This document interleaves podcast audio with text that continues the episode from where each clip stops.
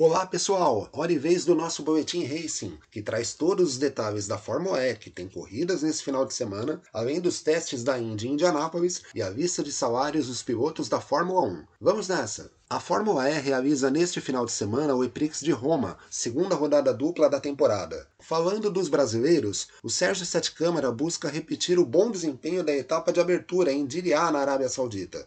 Lá, ele fez um quarto lugar na segunda corrida com a Dragon Penske. Já o Lucas de Grassi tenta uma recuperação com a Audi, mesmo depois de ter obtido dois top 10 na abertura do campeonato.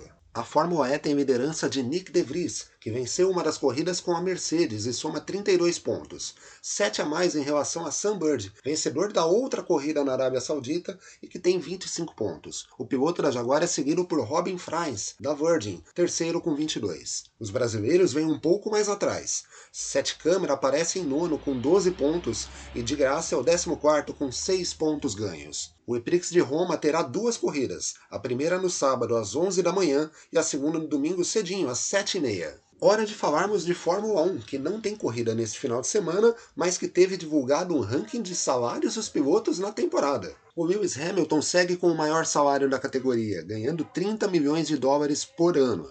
Achou muito, pois o heptacampeão teve uma redução de 10 milhões em relação ao salário que ele tinha até o ano passado. Grande adversário do Hamilton nas pistas, Max Verstappen ganha 25 milhões de dólares por ano na Red Bull. O top 5 desse ranking ainda tem Fernando Alonso, que receberá 20 milhões em seu ano de retorno à Fórmula 1, Sebastian Vettel e Daniel Ricciardo, que ganham 15 milhões cada. O menor salário da Fórmula 1 é o de Yuki Tsunoda. O japonês da AlphaTauri ganha somente 500 mil dólares por temporada.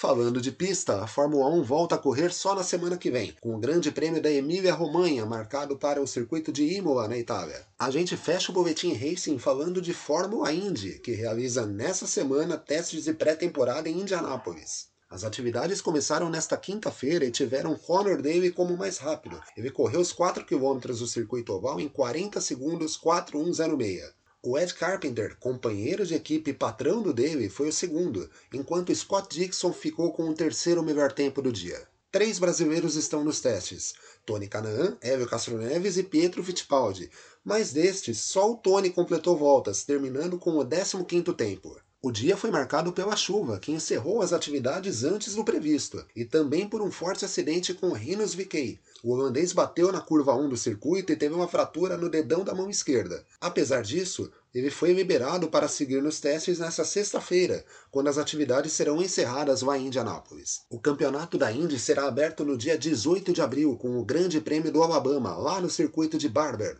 Quer saber mais sobre tudo o que rola no mundo do esporte a motor? Então acesse www.racingonline.com.br e fique por dentro. Siga também as redes sociais da revista Racing. De São Paulo, Leonardo Marçom para o Boletim Racing.